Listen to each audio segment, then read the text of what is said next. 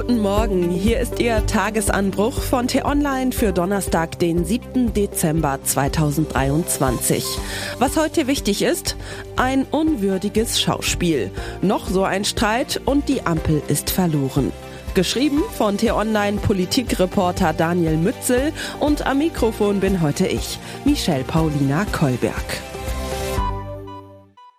Können Sie sich noch an einen besonders prägenden Satz einer Lehrerin oder eines Professors erinnern?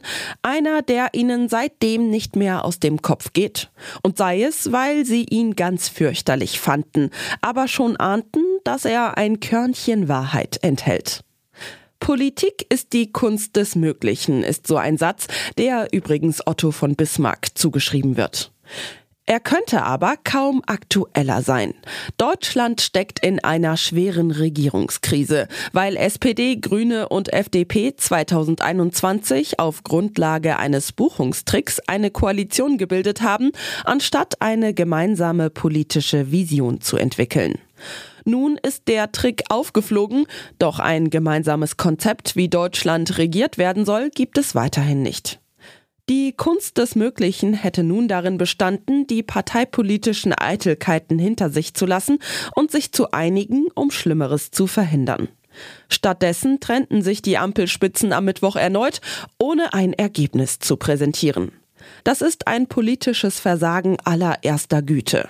In der größten Krise ihrer zweijährigen Regierungszeit haben es die Ampelparteien versäumt, sich rechtzeitig zusammenzuraufen.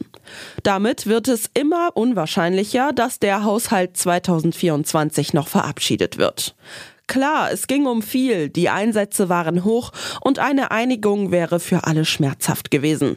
Doch weder galt es, ein technisches Wunder zu vollbringen, noch einen überlegenen Gegner zu schlagen. Gesucht war eine politische Lösung, also eine, die den beteiligten Akteuren nichts weiter abverlangt als den Willen zur Einigung. Das war offensichtlich zu viel verlangt von Scholz, Habeck und Lindner. Dabei steht einiges auf dem Spiel. Gelingt es der Ampel nicht mehr bis Weihnachten ein Haushaltsgesetz für nächstes Jahr zu verabschieden, läuft der Bund ab 1. Januar in eine vorläufige Haushaltsführung.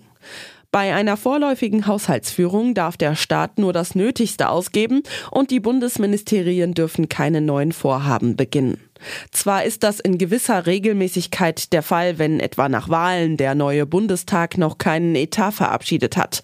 Und doch kann die vorläufige Haushaltsführung drastische Konsequenzen haben.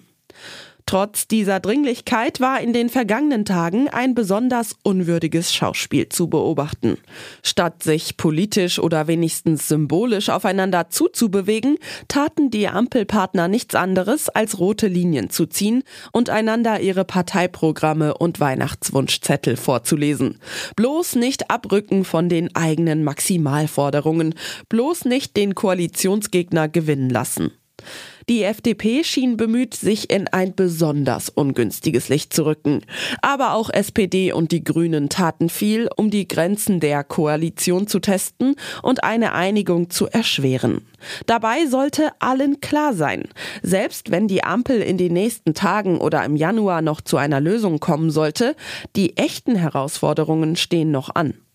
Bei der jetzigen Krise ging es um ein Finanzloch von 17 Milliarden Euro. Kein Pappenstiel, aber nur rund 4 Prozent des Gesamtetats 2024, rund 450 Milliarden Euro. Und schon dafür riskierte die Ampel nicht nur ihre eigene Handlungsfähigkeit, sondern beinahe einen Kollaps der gesamten Regierung. Und auch wenn die Implosion diesmal verhindert werden konnte, lässt sich wohl unschwer behaupten, noch so ein Streit und die Ampel ist verloren. Angesichts der noch anstehenden Großbaustellen der nächsten Jahre bleibt daher wenig Hoffnung, dass die Koalition dieser Aufgabe gewachsen ist. Was heute wichtig ist. Bahnkunden, denen das Eis- und Schneechaos der letzten Tage noch nicht genug war, dürfen aufatmen. Am Donnerstag ab 22 Uhr bis Freitag zur gleichen Zeit legt die Lokführergewerkschaft GDL Teile des Zugverkehrs lahm. Der Ausstand trifft damit auch den Wochenendverkehr. Im Güterverkehr beginnt der Streik bereits um 18 Uhr am Donnerstag.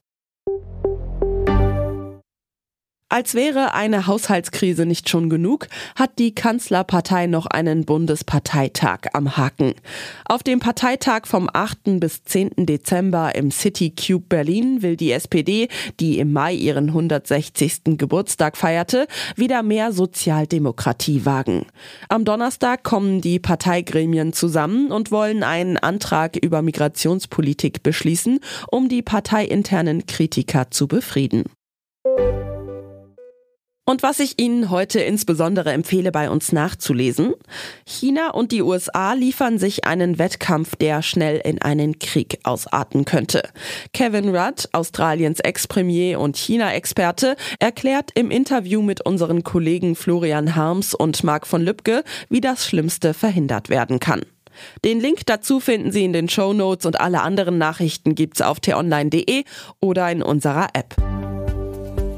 Das war der T-Online-Tagesanbruch, produziert vom Podcast Radio Detektor FM. Immer kurz nach sechs am Morgen zum Start in den Tag. Vielen Dank fürs Zuhören und Tschüss.